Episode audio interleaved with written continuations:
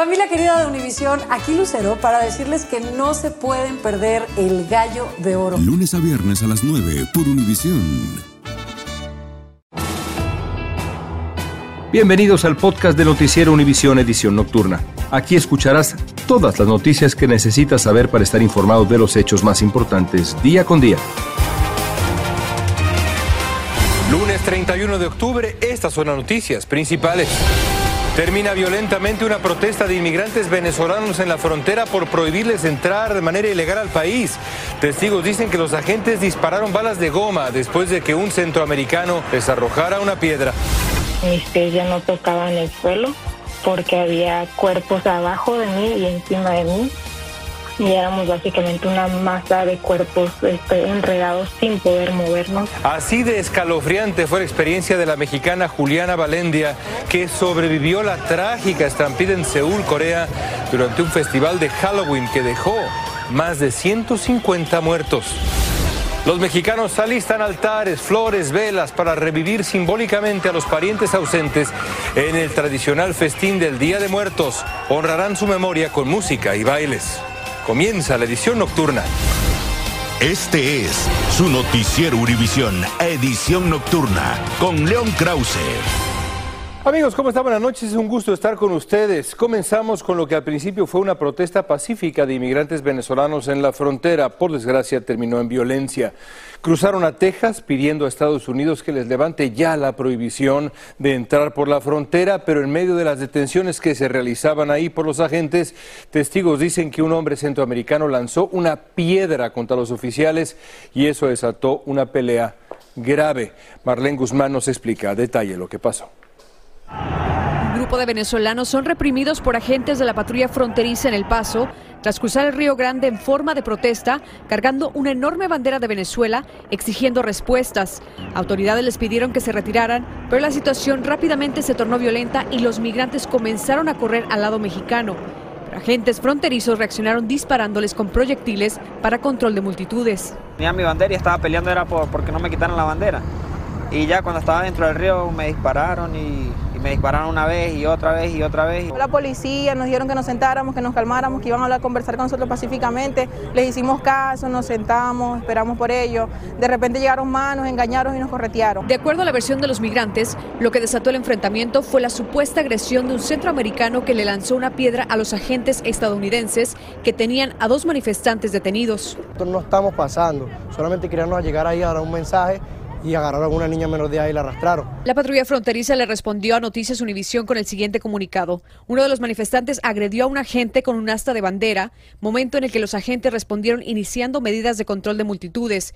Estas medidas incluyeron el uso del sistema autorizado de lanzamiento de bolas de pimienta de fuerza menos letal. La multitud luego se dispersó y regresó a México. Esos migrantes forman parte de un grupo de unos 400 venezolanos que llevan semanas varados en Ciudad Juárez, México, viviendo en un campamento improvisado a las orillas del río Bravo.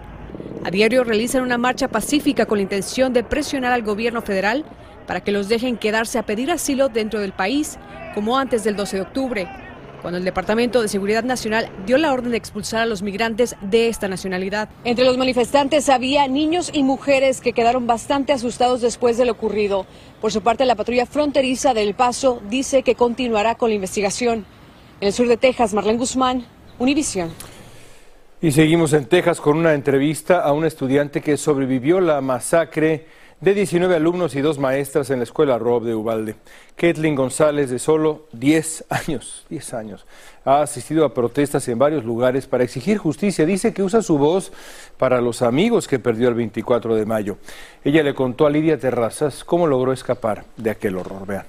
The DPS troopers that were there in the school on May 24th, I don't like them. Caitlin González, sobreviviente del tiroteo en Uvalde, rechaza la presencia de ciertos oficiales de GPS en su actual escuela. La niña de apenas 10 años perdió a su mejor amiga Jackie y aún recuerda lo que hacía durante esos momentos de terror.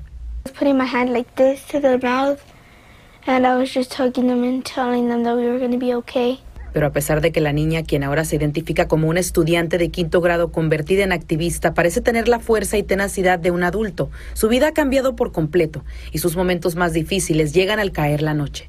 Yo aún sigo durmiendo con la niña desde el 24 de mayo. Caitlin se dio a conocer tras enfrentar a las autoridades del distrito escolar durante una junta, donde exigió que oficiales renunciaran.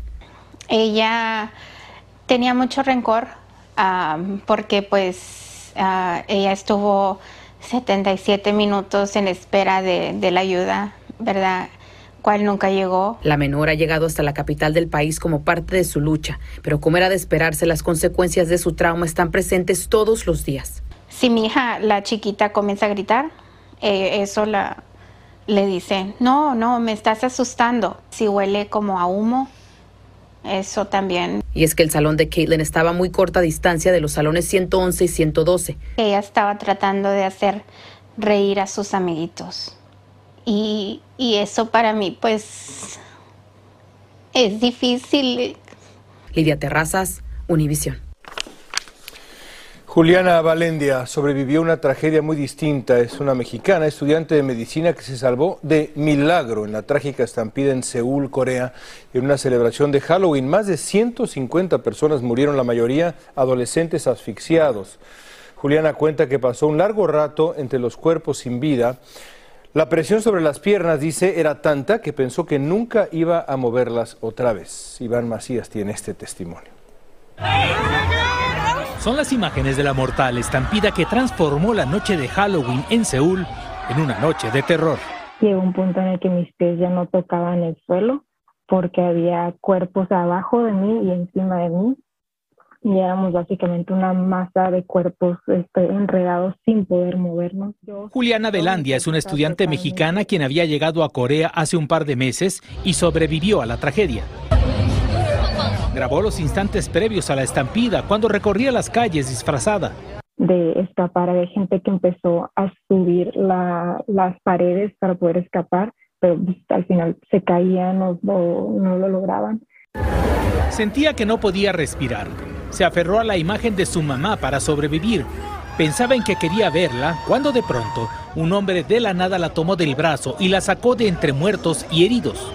Lo más triste era ver todas las personas y los cuerpos que estaban, todos estaban disfrazados, o sea, yo la verdad no sabía si la sangre que tenía eran de verdad o de mentiras. Ahora quiere conocer a su Salvador y continuar con sus estudios de medicina, dejando atrás la aterradora escena. Según los testimonios, había más de 100.000 personas en las calles tras el levantamiento de las restricciones por la pandemia, lo que desbordó el ánimo de los asistentes. Los equipos forenses han permanecido desde el sábado en el lugar tratando de recopilar evidencias. Muy cerca, decenas de personas dejan flores para homenajear a las víctimas, en su mayoría jovencitos disfrazados que celebraban la fiesta de Halloween en una estrecha calle donde no había capacidad para tanta gente. En Ciudad de México, Iván Macías, Univisión. Estás escuchando la edición nocturna de Noticiero Univisión.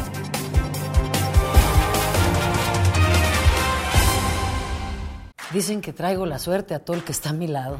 Y esa es mi mala fortuna. Basada en el clásico de Juan Rulfo, llega Univisión, El Gallo de Oro. Supongamos que la caponera puede inclinar la suerte a quien ella quiera. ¿Estás tardando en conquistarla? Con Lucero, José Ron y Plutarco Asa. Este gallo está cambiando la vida. En una historia legendaria de amor y azar. No trates de cambiarme, no lo vas a lograr. El Gallo de Oro, lunes a viernes a las 9 por Univisión. Continuamos con el podcast de la edición nocturna de Noticiero Univisión. Algunos expertos advierten un invierno más severo de lo normal en Estados Unidos. Si es así, entonces vamos a tener que pagar más por calefacción. Nueva York es uno de los estados más golpeados tradicionalmente por el frío y el gobierno allá quiere aliviar los costos de calefacción, sobre todo para la gente de menos recursos. Peggy Carranza explica en qué consiste esta ayuda. Una agencia del Departamento de Energía predice un alza en el costo de la calefacción este invierno por la guerra en Ucrania y algunos estados ya se preparan. La gobernación de Nueva York anunció que desde mañana se podrá solicitar ayuda para pagar esas costosas facturas. Las personas tienen que apurarse, como todo el dinero no es infinito, deben acercarse a hacer su aplicación y se les puede dar hasta más o menos 970 y pico de dólares. La elegibilidad y los beneficios dependen de los ingresos, el tamaño del hogar, la fuente de calefacción y si un miembro de la familia es menor de 6 años, mayor de 60 o discapacitado. Xiomara Graciano, que trabaja como vendedora y conductora de Uber, dice que considerará pedir el beneficio. El costo de la energía ha subido en un 40%, a veces de un mes a otro hasta en un 50%. Y aunado a, lo, a cuando tú vas al supermercado, la comida. El programa se financia con fondos federales y se puede solicitar en persona o por teléfono en las oficinas de servicios sociales y en la página web access.nyc.gov si usted es una persona que es indocumentada, pero tiene un hijo ciudadano o una persona menor de edad ciudadano que vive dentro de la casa, también puede calificar. El programa también le ofrece a los dueños de casa elegibles hasta 4 mil dólares por la reparación de sistemas de calefacción defectuosos y hasta 8 mil por su reemplazo. En la ciudad de Nueva York, Peggy Carranza, Univisión.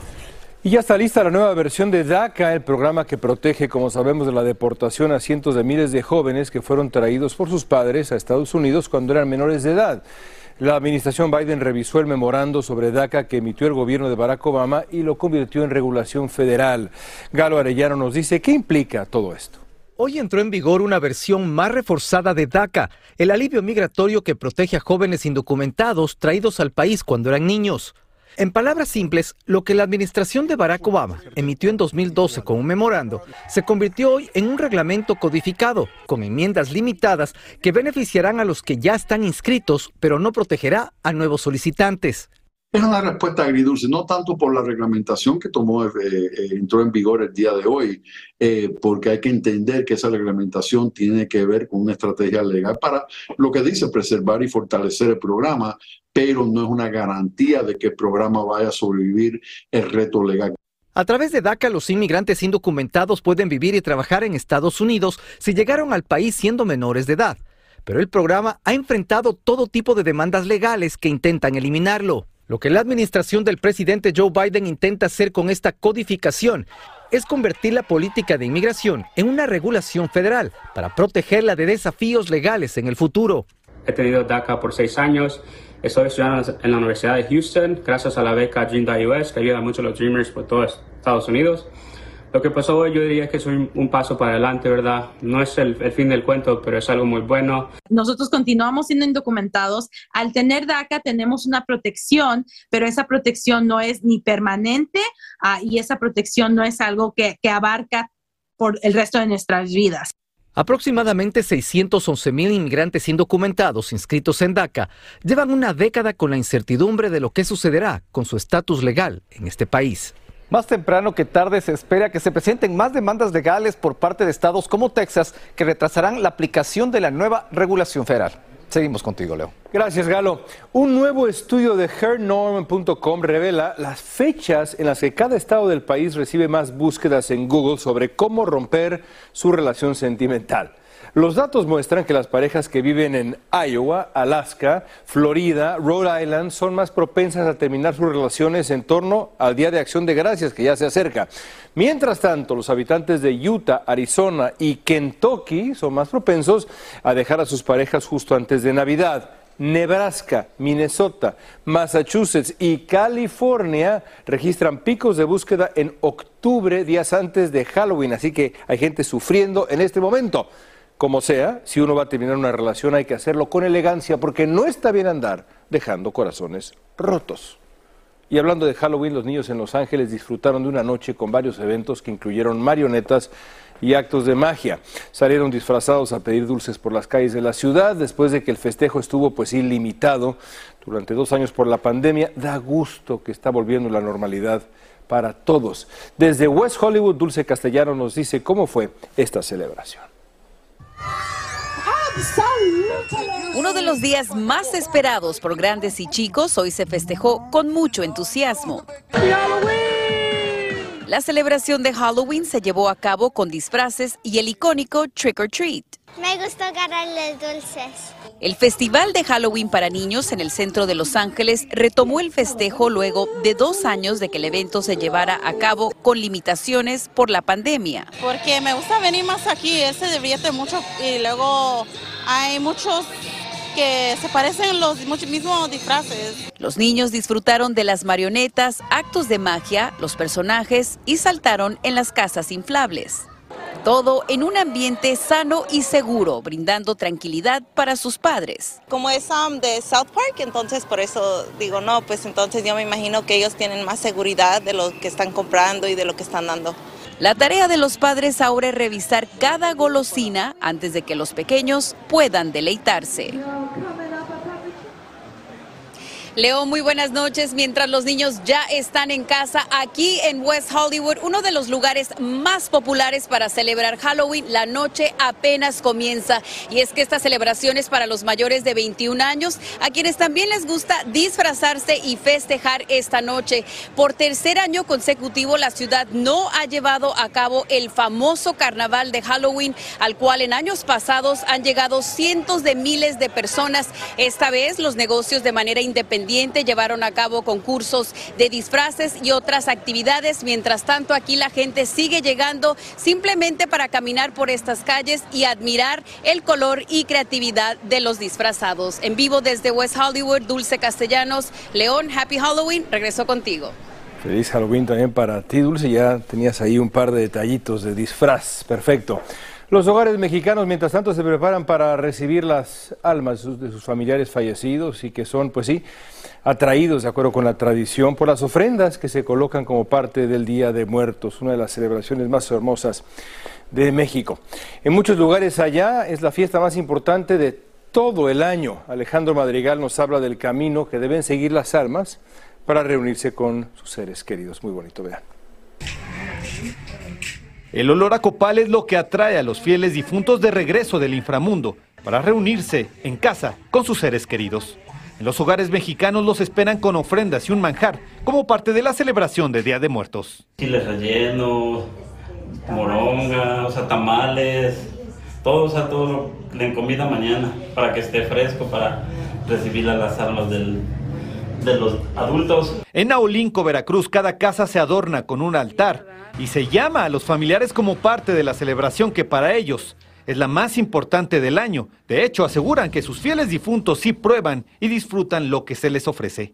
Se tiene la idea de que las almas es lo que se llevan, el olor, el sabor, y por eso quedan las cosas así ya simples. Y en Juchitán, Oaxaca, los hogares como este abren sus puertas para recibir visitantes y muestran su altar para que este pueblo zapoteca sea el punto de encuentro con los muertos. Cada año el Diosito da permiso a todos los difuntos para que venga a visitar a su familia.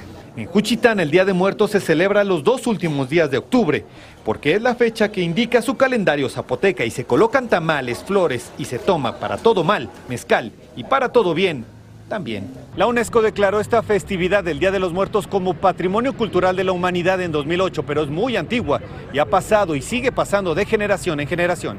En Ciudad de México, Alejandro Madrigal, Univisión. Gracias, Alejandro. En el estadio de fútbol de Jacksonville, en Florida, se proyectó una frase dándole la razón al rapero Kanye West sobre sus mensajes de odio contra los judíos. Lo mismo decía una manta que un grupo colgó sobre la autopista 405 en Los Ángeles hace poco y en Weston, en Florida, también aparecieron mensajes antisemitas, lo que muestra un alarmante aumento de los mensajes de odio contra la comunidad judía en este país, un asunto de verdad tan reprobable. Gracias por escucharnos. Si te gustó este episodio, síguenos en Euforia, compártelo con otros, públicalo en redes sociales y déjanos una reseña. Solo es el principio. Porque lo mejor, Esto no se va a quedar así.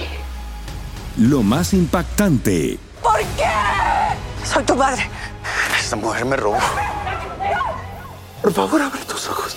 está por venir en ¿Entendiste? Tu vida es mi vida. De lunes a viernes a las 8 por Univisión. Y eso sí que amerita un brindis, ¿no crees?